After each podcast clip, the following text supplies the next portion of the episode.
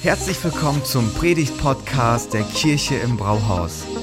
Wir als Kirche lieben das Leben und wir hoffen, dass dich diese Predigt dazu inspiriert, dein bestes Leben zu leben. Viel Spaß beim Zuhören.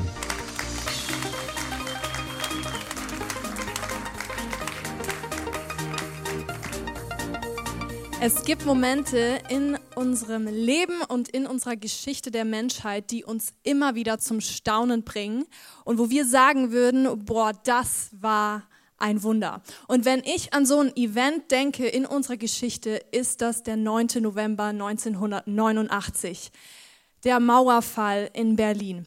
Ich war damals noch gar nicht auf der Welt, aber ich habe davon gehört und viele von euch haben das vielleicht mitbekommen von zu Hause aus, ähm, dass das ein richtig krasser Moment gewesen sein soll. Das war ein unvergesslicher Moment für uns als Deutsche, für unser Land. Und Bernd Staud, das war ein Zeitzeuge, der war direkt dabei an dem Abend, als das alles passiert ist. Und er sagt, als er sich an diese Nacht erinnert, die Menschen kamen uns einige heulend entgegen. Es war eine unglaubliche Verbrüderungsparty. Jeder tanzte mit jedem. Es wurde gelacht, getrunken und geküsst. Okay, krass. Das muss so ein krasser Moment gewesen sein, wenn man da ge dabei gewesen war. Ähm, und man würde sagen, hey, dieser Tag war für uns als Deutschland ein Wunder. Was da passiert ist und wie das zustande gekommen ist, das war ein Wunder. Anders würde, man, gar nicht, würde man es nicht beschreiben. Ein Wunder ist nach Definition ein nicht sofort erklärbarer, staunenerregender Vorgang, der den Gesetzmäßigkeiten in der Natur und Gesellschaft zu widersprechen scheint. Ein Wunder ist nicht kalkulierbar, nicht errechenbar und man kann es nicht einfach so herbeirufen. Und doch gibt es Momente, auch in unserem Leben, da wünschen wir uns ein Wunder herbei. Da sehen wir uns danach, dass das Unmögliche möglich ist. Das sind Momente, wo wir ähm, an unsere Grenzen gekommen sind, der Möglichkeiten. Ähm, wir, wir wünschen uns, dass das Ruder irgendwie doch noch mal rumgerissen wird. Und wir alle sind irgendwann mal an dem Punkt, wo wir sagen, ja, jetzt gerade bin ich auf der Suche nach einem Wunder. Und dann sagen wir Sätze wie, boah, jetzt hilft nur noch ein Wunder. Und entweder wir befinden uns in so einer richtig schwierigen Lage, wo wir denken, okay, ich bin an meine Grenzen, ich, ich habe die Hoffnung, dass es doch noch alles gut wird. Oder wir sind einfach so in unserem Alltagstrott drin, unsere Ehe ist vielleicht eingerostet, unser Hamsterrad, in dem wir sind. Wir denken, boah, ich brauche ein Wunder, ich brauche einfach irgendwas Besonderes in meinem Leben, etwas, was außerhalb von mir selbst steht. Und wir sind ja gerade dabei in unserer Predigtreihe Jesus 21. Und wenn wir an Jesus denken, dann denken wir vielleicht auch so, okay, Jesus wurde bekannt dadurch, dass er ganz viele Wunder vollbracht hat und ganz viele Wunder ihn begleitet haben. In den Evangelien, also in der Biografie von Jesus, wo wir ganz viel über ihn nachlesen können, sind um die 37 Wunder aufgeschrieben, und das sind nur die, die aufgeschrieben sind, die durch ihn passiert sind. Und das ähm, in nur ein paar Jahren seines Lebens. Und es sind ganz unterschiedliche Arten von Wunder. Zum Beispiel, Jesus speist Tausende von Menschen mit nur ein paar Broten und Fischen. Jesus treibt Dämonen aus, er heilt Blinde, er ähm, heilt Kranke, Taube, er macht Wasser zu Wein auf einer Hochzeit, er stillt Stürme, er lässt den Fischfang von den Fischern riesengroß ausfallen, weckt Menschen von den Toten auf und, und, und könnten wir die Liste jetzt weiterführen. Und boah, das ist erstmal ganz schön krass. Und diese Auflistung kann in uns verschiedene Reaktionen hervorrufen. Und ähm, hier möchte ich nochmal den Gedanken aufgreifen, den Thomas letzte Woche gesagt hat, hey, wenn wir die Bibel ernst nehmen und wenn wir ihr Glauben schenken, dann merken wir, neutral kann man da eigentlich nicht bleiben. Jesus da kann man nicht einfach so ganz entspannt bleiben, sondern er hat schon immer für Aufregung, Skandal gesorgt. Heute und damals ähm, sorgt er immer wieder für Wirbel und tut Dinge, die unseren Verstand übersteigen. Und wir können uns das so vorstellen, damals, du bist in Israel, lebst vielleicht in irgendeinem Dorf und auf einmal hörst du von so einem Jesus, der überall, wo er hinkommt, werden Kranke gesund, werden Leute geheilt von Dingen, die ihr ganzes Leben schon geplagt haben. Ähm, Aussätzige werden wieder rein. Und neutral zu bleiben, geht da nicht.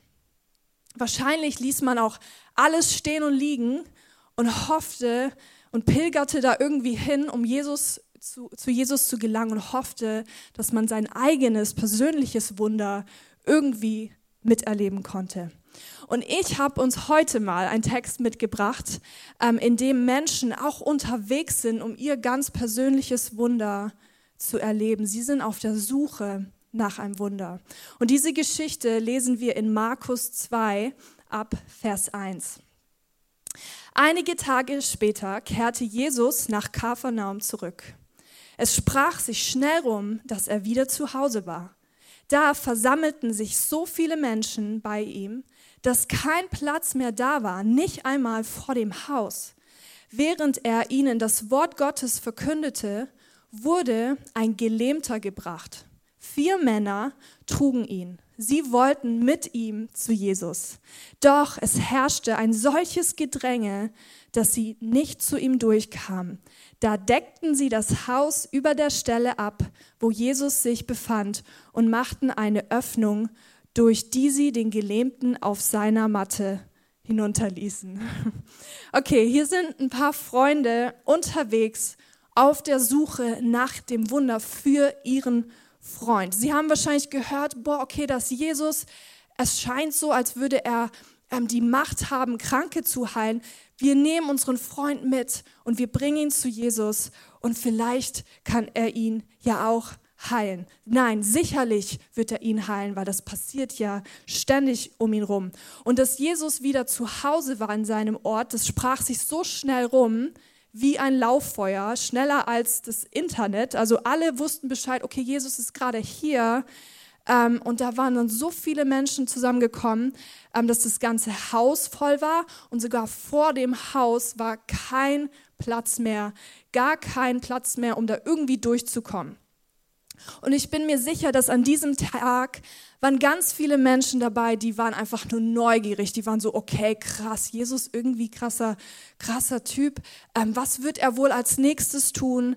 Einige glaubten auch vielleicht, hey, er wird was Großes tun. Und andere waren wahrscheinlich richtig skeptisch und haben das eher so aus der hintersten Reihe miterlebt.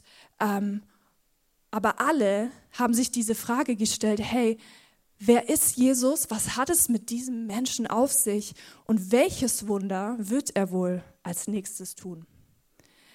Und diese Freunde, diesen, die diesen Gelähmten mitbringen auf der Matte, die müssen wirklich überzeugt gewesen sein, dass Jesus wahrhaftig etwas Besonderes war ähm, und dass es nicht einfach nur ein schlauer Mann war, dem es sich lohnt, mal zuzuhören, sondern sie waren überzeugt, hey, wenn wir zu Jesus gehen, unseren Freund ihm bringen, er wird ihn heilen. Das war eine tiefe Überzeugung von ihm.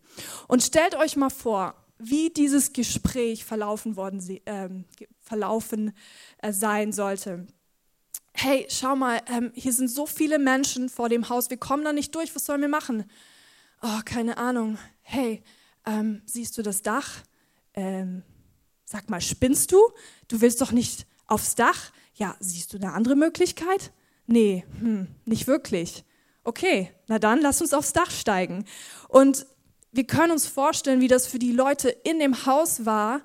Sie hören Fußtritte über ihren Köpfen und irgendwann rieselt so ein bisschen Staub runter und irgendwann fallen so Bauschuttbrocken runter und alle denken so, was passiert hier gerade? Und in dem Urtext sehen wir, dass sie nicht nur so ein paar Ziegel abnahmen oder so ein kleines Loch, sondern sie deckten das Dach ab und auf einmal war das Haus eine Baustelle. Und heute würden wir sofort die Polizei rufen, wenn jemand das machen würde. Ähm, aber diese Aktion zeigt einfach, wie bereit diese Freunde waren, zu gehen, um das Wunder zu erleben, nach der sie sich für ihren Freund sehnten. Es zeigt, dass man an einen Punkt kommen kann, ähm, wo man wirklich bereit ist, alles zu machen, um zu Jesus zu kommen und um das Unmögliche möglich zu sehen. Krasse Geschichte. Bist du vielleicht auch an dem Punkt, wo du auch ein ganz persönliches Wunder brauchst? Ähm, was würdest du nicht alles geben, um für den Konflikt, der vielleicht schon jahrelang in deiner Familie ist oder in deiner Verwandtschaft, dass der gelöst wird? Was würden wir nicht alles dafür tun, um ja diese unheilbare Krankheit irgendwie wegzuhaben aus unserem Leben? Was würden wir nicht alles tun, um einen Job zu finden? Und die Haltung, mit der diese Freunde unterwegs sind, ist gar nicht so weit weg davon entfernt, was wir tun würden, wenn wir ein Wunder brauchen. Und mit was für einer Dringlichkeit ja da in unserem Leben ist.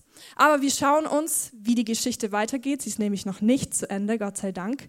Ähm, es ist nämlich richtig überraschend, was jetzt passiert. Okay, die Freunde decken das Dach ab, da ist eine Baustelle und sie ähm, lassen ihren Freund auf vier ähm, Seilen an der Matte runter und dann findet dieser Mann, wahrscheinlich total hilflos, ähm, sich an den Füßen von Jesus wieder und sowieso ist es ja total wundersam, wie er da hingekommen ist, aber er findet sich da wieder. Alle Anwesenden sind total überrascht. Ähm, alle Zuschauer, alle Skeptiker, alle Menschen dort, aber auch die Freunde schauen, okay, was wird Jesus jetzt tun? Und der Text geht weiter. Als Jesus ihren Glauben sah, sagte er zu dem Gelähmten, mein Sohn, deine Sünden sind dir vergeben okay. Ähm, das ist jetzt erstmal unerwartet. Jeder im Raum und auch wenn wir, wenn wir diese Geschichte zum ersten Mal lesen, denken wir so, Jesus, ähm, du siehst doch, dass dieser Mann eine ganz offensichtliche Not hat. Er kann nicht laufen sein ganzes Leben lang. Heil ihn doch einfach. Ähm, der Mann hat noch nicht mal danach gefragt, so hey, kannst du mir meine Sünden vergeben, sondern Jesus spricht ihm einfach zu und sagt, hey, deine Sünden sind dir vergeben. Und Jesus sprengt hier alle Denkmuster. Hier passiert etwas, worüber es sich wirklich lohnt, den Kopf zu zerbrechen. Jesus hat nämlich was ganz Bestimmtes im Kopf, wenn er das sagt. Nämlich, hey, die körperliche Not, die ist offensichtlich, das sieht jeder. Der braucht ein Wunder. Aber es gab noch etwas, was viel, viel dringender war indem Jesus ihm Vergebung zuspricht und sagt, hey, deine Sünden sind dir vergeben, sagt er auch, hey, dein Herz ist mir wichtiger. Ich möchte zuerst dein Herz wiederherstellen, bevor ich deinen Körper heile. Ich möchte, dass deine Freundschaft mit Gott wiederhergestellt ist. Und das trifft mich noch viel mehr als deine Lähmung, es trifft. Dein Herz ist mir so, so, so wichtig. Ich sehe, dass du Vergebung brauchst. Und wir merken, das ist ein Prinzip, mit dem Jesus unterwegs ist und das er auch hier verfolgt. Er gibt uns das, was wir brauchen. Und das weicht oft ab von dem, was wir denken, was wir brauchen. Okay, Puh, krass. Wir fragen uns jetzt vielleicht, ähm, Jesus, ist das nicht ein bisschen unsensibel, vielleicht sogar so ein bisschen herzlos? Okay, du siehst, der hat eine Not und du sagst, hey, deine Sünden sind dir vergeben. Nein, es, sprich, es bringt die Sache sogar auf einen Punkt. Er, er, er spricht den knackigen Punkt an. Denn es geht um sein Herz. Was Jesus damit deutlich macht, ist, hey, unsere allererste und wichtigste Not die zuerst ein Wunder bedarf, ist nie körperlich, ist nie finanziell, ist nie materiell, sondern ist immer geistlich. Zuerst braucht unser Herz ein Wunder. Wir brauchen das geistliche Wunder, denn unser größtes Problem ist viel tiefer und das ist Sünde in unserem Herzen. Jede Form von Krankheit, jede Form von Schmerz und Leid hat ihren Ursprung darin, dass wir in einer Welt leben, die eigentlich nicht so ist, wie sie sein sollte. Ähm, wir sehen jeden Tag die Folgen von Sünde. Und ich könnte euch jetzt wirklich hunderte Beispiele sehen und äh, sagen und jedem fällt etwas ein, dass sich Leute an dieser Pandemie bereichern oder dass ein Typ in den USA in Atlanta einfach acht Asiaten erschießt, weil er denkt so, ach, die haben die falsche Nationalität. Ähm, wir merken, hey, das Problem ist viel, viel, viel tiefer als Krankheit und Schmerz sondern es ist in unserem Herzen. Da ist die Wurzel von dem eigentlichen Problem. Und das heißt jetzt nicht, dass dieser Mann unbedingt krank war, weil er irgendwie gesündigt hat. Das können wir hier nicht rauslesen, sondern weil er in einer Welt lebt, die an den Folgen leidet. Und unser größtes Problem ist in allererster Linie zuerst, dass wir durch unsere Sünde durch Gott getrennt sind. Jesaja sagt, es ist ein Prophet im Alten Testament. Er sagt, eure Schuld, sie steht wie eine Mauer zwischen euch und eurem Gott. In Jesaja 59, Vers 2. Also, was Jesus hier sagt, finde ich ganz schön provokant. Und auch an dieser innerlichen Reaktion der Leute, die sagen nichts, das ist erstmal Totenstille, ähm, sehen wir, ähm, dass diese Aussage, dass er sagt, hey, ich vergebe dir oder deine Sünden sind weg, hat richtig Gewicht. Das ist nicht einfach nur ein Satz, er, den er sagt, ähm, und das können wir jetzt weiterlesen ab Vers 6. Einige Schriftgelehrten, die dort saßen, lehnten sich innerlich dagegen auf. Wie kann dieser Mensch es wagen, sowas zu sagen? dachten sie. Das ist ja Gotteslästerung. Niemand kann Sünden vergeben, außer Gott. Jesus hatte in seinem Geist schon erkannt, was in ihnen vorging. Warum gebt ihr solchen Gedanken Raum? in euren Herzen? fragte sie. Okay, obwohl niemand ein Wort sagt, alle sind still, ähm, sieht Jesus diese Haltung, die sie haben und dass sie sich darüber ärgern. Und wenn wir das mal zu Ende denken, dann können wir das auch verstehen, warum. Weil damals nach dem Gesetz der Juden, ähm, jeder, der sagt, ich bin Gott oder ich stelle mich mit Gott auf eine Stufe, der wurde sofort gesteinigt ähm, mit seiner Aussage sagt er quasi, hey, ich habe die Macht über Sünde, ich kann die Beziehung zwischen uns Menschen und Gott wiederherstellen, ich bin Gott. Und er sagt, hey, ich bin in diese Welt gekommen, um eben Vergebung zu schenken. Welcher Mensch sagt sowas über sich selbst aus? Und der Text geht weiter, es wird nämlich richtig spannend denn ähm, hier passiert dann eine erstaunliche Wende. Und Jesus fragt dann diese Schriftgelehrten, die diese Frage innerlich hatten, er fragt sie, was ist leichter, zu dem Gelähmten zu sagen, deine Sünden sind dir vergeben, oder steh auf, nimm deine Matte und geh umher. Doch ihr sollt wissen, dass der Menschensohn, also der Messias, die Vollmacht hat, hier auf der Erde Sünden zu vergeben. Und er wandte sich zu dem Gelähmten und sagte, ich befehle dir, steh auf, nimm deine Matte und geh nach Hause. Da stand der Mann auf, nahm seine Matte und ging vor den Augen der ganzen Menge hinaus. Alle waren außer sich vor Staunen. Sie priesen und sagten, so etwas haben wir noch nie erlebt. Oh, das ist so krass. Ähm, stellt euch mal vor, wie dieser Mann sich gefühlt haben muss. Er wird geheilt, er springt Jesus um den Hals, er rennt raus durch die Menge, die machen ihm auf einmal Platz. Die Freunde, die freuen sich, die rennen runter vom Dach, hinterlassen eine Riesenbaustelle und die hatten damals noch keine Haftpflichtversicherung.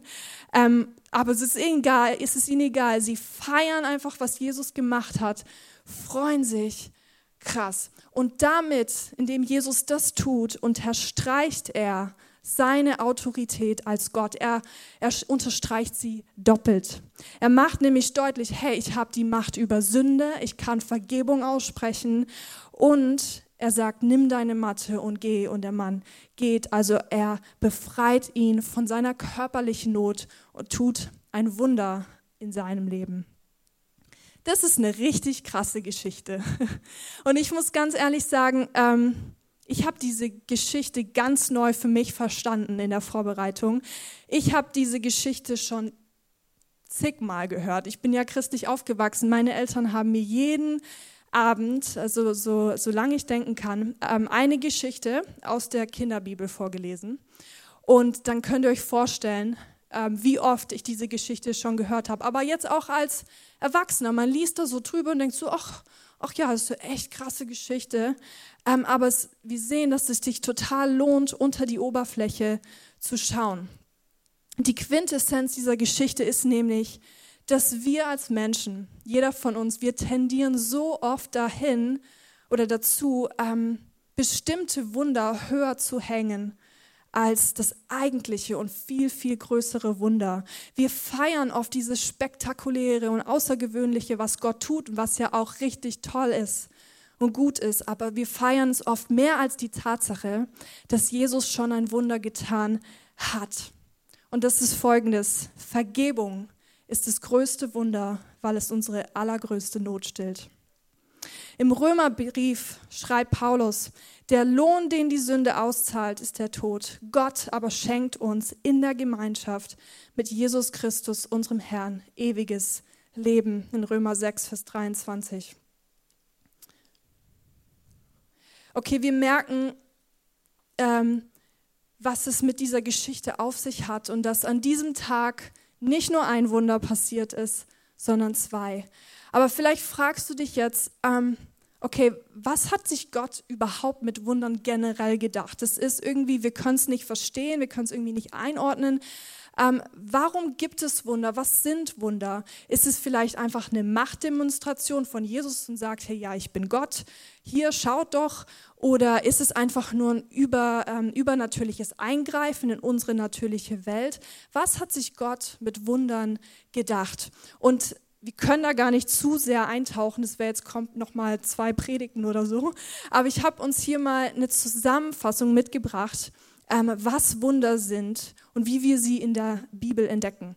Das erste ist, durch Wunder zeigt uns Gott immer wieder, wie er sich diese Welt eigentlich gedacht hat. Und in dieses Thema einzutauchen, das wäre jetzt nochmal eine komplette Predigt. Da geht es darum, dass Adam und Eva ganz am Anfang sich gegen Gott entscheiden, sagen, nein, ich will mein Leben selber bestimmen. Sie entscheiden sich gegen Gott.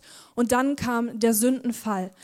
Gott hatte uns eigentlich geschaffen in Gemeinschaft mit ihm oder für Gemeinschaft. Er hat diese Welt perfekt geschaffen. Wenn wir rausgehen in die Natur, dann merken wir das. Alles ist perfekt abgestimmt.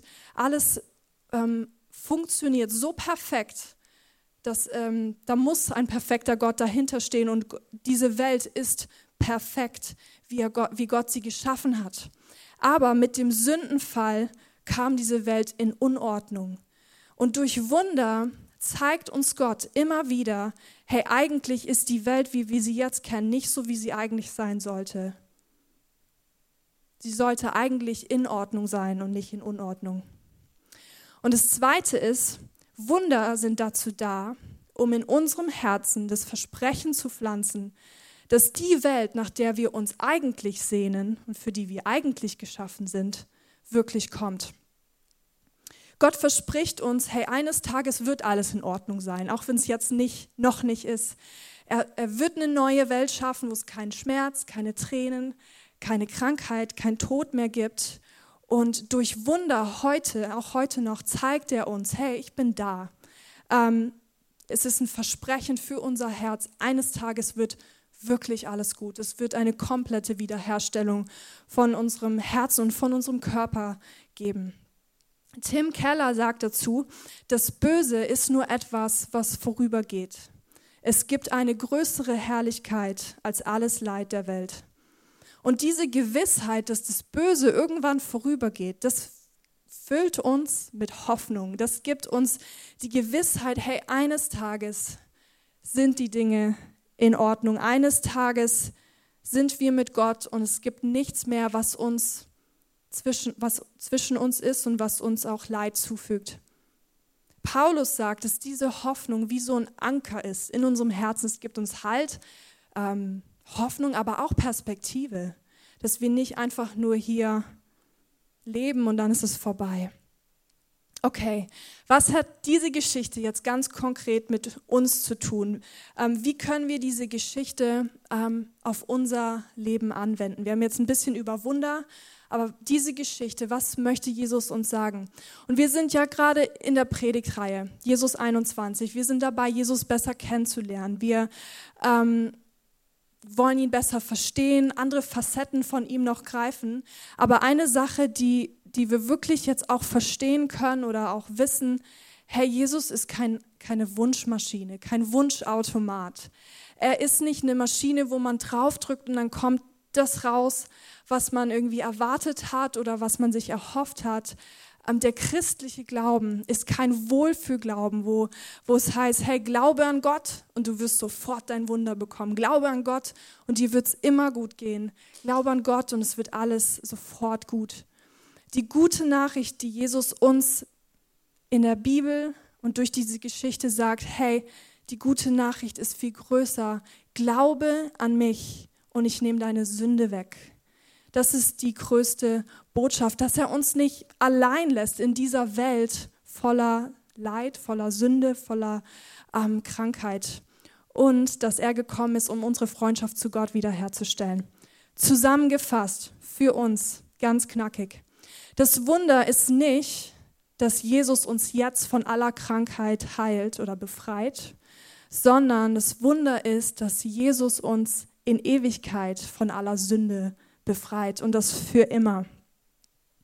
Und dann sind wir da in unserem Leben, das manchmal zerbrechlich ist, das manchmal gezeichnet ist, das manchmal krank ist, ähm, aber wiederhergestellt mit Gott, Frieden mit Gott, und dann ist es da, was in Römer 8 beschrieben wird. Mitten im Leid triumphieren wir über all dies durch Christus, der uns so geliebt hat. Denn ich bin ganz sicher, weder Tod noch Leben, weder Engel noch Dämonen, weder Gegenwärtiges noch Zukünftiges, noch irgendwelche Gewalten, weder, weder Hohes noch Tiefes und sonst irgendwas auf der Welt können uns von der Liebe Gottes trennen, die er uns in Jesus Christus, unserem Herz, äh, unserem Herrn schenkt.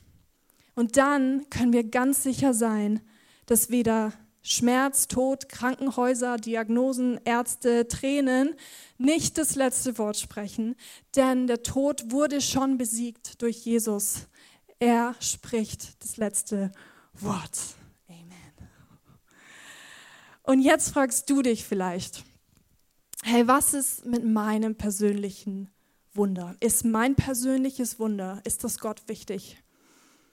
Und manchmal haben wir das Gefühl, dass wir ähm, uns das, was wir wünschen oder vielmehr das, was wir brauchen, ähm, nicht eintrifft. Und es scheint so, als würde Gott unsere Gebete ignorieren, sie prallen an die Decke oder er sieht sie und denkt so, ach, der schon wieder. Ähm, und dann schleicht sich bei uns diese Erwartungshaltung ein, dass Gott doch, Gott könnte doch in einem Bruchteil einer Sekunde könnte Gott handeln. Warum macht er es nicht? Warum macht er das nicht in meinem Leben? Und das Wunder ist für uns in dem Moment die einzige Lösung. Wir denken dann, hey, wenn, wenn ich an Gott glaube und er mich liebt, warum kann er das Schlechte nicht einfach wegnehmen? Und wir glauben in dem Moment, mehr an das Wunder, während Jesus hier in dieser Geschichte so deutlich macht, deine Freundschaft mit ihm ist das wichtigere Wunder. Es heißt nicht, dass das andere ihm nicht wichtig wäre, aber Jesus sagt, hey, mein größter Wunsch ist dein Herz wiederherzustellen und das ist das eigentliche Wunder und ich möchte, dass du Frieden hast, auch in deinen unerfüllten Wünschen. Ich möchte, dass du befreit bist von deiner Sünde, von deiner Selbstanklage, von deiner Selbsterhebung, von deinem Stolz, von deinen manchmal kranken Haltungen, von, von den Dingen, die unser Herz verzerren, wo wir falsche Haltungen haben über uns selbst, über andere Menschen. Hey, ich möchte dein Herz heilen. Und das ist mir so wichtig, dass ich die größte Mauer überwunden habe, mein Platz im Himmel, um zu dir zu gelangen, zu deinem Herzen. Ich bin freiwillig in diese verzerrte und von Leid äh, geprägte Welt gekommen, um zu deinem Herzen zu kommen. Und wir wollen ähm, uns auf der Suche nach diesem Wunder, wollen wir uns gleichzeitig immer auf Jesus fokussieren. Wir wollen das Wunder festhalten. Wir wollen weiter daran glauben, dass Jesus Wunder tut, dass er Gebete erhört, dass er das sieht, was bei uns abgeht oder bei unseren Freunden abgeht. Ähm, wir wollen beten, dass der Himmel die Erde berührt und dass er persönlich eingreift und glauben, dass ihm alles möglich ist. In Jeremia 32, ähm, 27 sagt Gott, ich bin der Herr, der Gott aller Völker der Welt. Sollte mir irgendwas unmöglich sein? Und während wir daran festhalten, wollen wir dabei unsere Freundschaft mit Jesus vertiefen. Wir wollen ihn besser kennenlernen. Wir wollen ihm mehr Zeit mit ihm verbringen. Wir wollen ihm unser Leid klagen. So wie man ähm, einer Freunde, Freundin oder einem Freund das Leid klagt und sagt, boah, mein Thema wieder, das beschäftigt mich so sehr. Und wir wollen Freunde um uns herum, wenn du ein persönliches Wunder glaubst, dann mobilisiere Freunde um dich herum, die sagen, hey, ich trage dich im Gebet, ich ähm, werde für dich beten, ich werde ähm, glauben, dass Gott ein Wunder tun kann, so wie diese Freunde diesen Gelähmten zu Gott gebracht hat.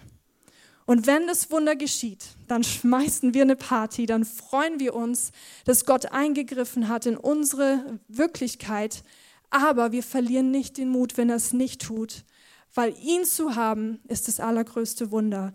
Und ihr merkt, das ganze Thema, das bringt eine Riesenspannung mit sich.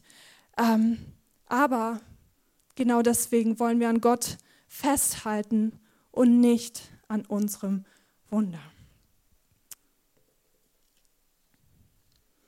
Okay, was bedeutet das für uns als Kirche? Wir als Kirche im Brauhaus, wir glauben, dass Gott alles möglich ist. Wir glauben auch, dass Gott Wunder tun kann, auch heute noch, auch wenn wir das nicht immer verstehen können oder einordnen können. Ähm, und wir wollen auch dafür beten. Wir wollen eine Kirche sein, die dafür betet. Ähm, wir haben ein Gebetsteam und das sagen wir immer wieder, weil es wirklich so ist. Das nimmt die Anliegen, das betet für diese Anliegen und sagt, Gott, tu ein Wunder.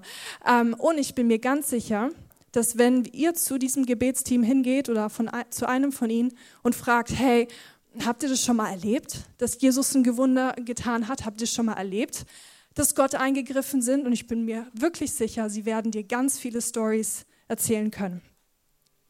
Und wir als Kirche im Brauhaus, wir vertrauen, dass Gott der Wunder unsere, äh, seine Geschichte mit uns schreibt. Ähm, und wie diese Freunde Gelähm des Gelähmten ihn zu Jesus gebracht haben, haben und das Dach, das Dach haben sie abgedeckt, sind nicht durch die Tür gegangen, wollen wir als Kirche ungewöhnliche Wege gehen, um unsere Freunde zu Jesus zu bringen. Und ich erinnere mich noch an den Tag, wo wir hier als Leitungsteam, Leitungsteam durch dieses Brauhaus liefen, wo das alles so im Gespräch war, so, hm, wollen wir das kaufen, mal anschauen. Und ich weiß noch, wie ich gedacht habe, nie im Leben werden wir ein Brauhaus kaufen. Eine Kirche geht doch nicht in ein Brauhaus. Was soll denn der Quatsch? Aber wir hatten den Traum in unserem Herzen, nein, Gott tut manchmal ungewöhnliche Dinge, um, um unsere Stadt zu erreichen. Wir hatten den Traum für Gifhorn, dass dieses Gebäude kann Gott gebrauchen. Es ist nur ein Gebäude, aber Gott kann es gebrauchen, um Menschen auf eine ganz andere Art und Weise zu ihm zu bringen und ähm, dass sein Traum für diese Region Realität wird, nämlich dass sie berührt wird von Gottes Liebe und sie Jesus kennenlernen. Und wenn wir jetzt als Kirche in dieses neue Kapitel gemeinsam starten, dann wollen wir manchmal ungewöhnliche Wege gehen, um unsere Freunde, unsere VIPs zu Jesus zu bringen. Und dabei ist jeder Einzelne von uns gefragt. Und deswegen möchte ich dich heute Morgen ganz konkret fragen, hey, wer ist dein Freund, den du zu Jesus tragen kannst? Wer ist dein Arbeitskollege, für den du ein Dach abdecken würdest? Und wir als Kirche, wir machen das ja zusammen. Ähm, und Leute, ich freue mich drauf. In ein paar Wochen, vielleicht schon diese Woche, aber in ein paar Wochen, in ein paar Monaten, in ein paar Jahren werden wir zurückblicken und merken, ja, diesen Freund habe ich zu Jesus getragen. Diese Person hat Jesus kennengelernt und hat das allergrößte Wunder erlebt, nämlich Vergebung bekommen für sein Herz. Und ist es nicht cool, dass wir das gemeinsam erleben können? Ich finde das ziemlich cool.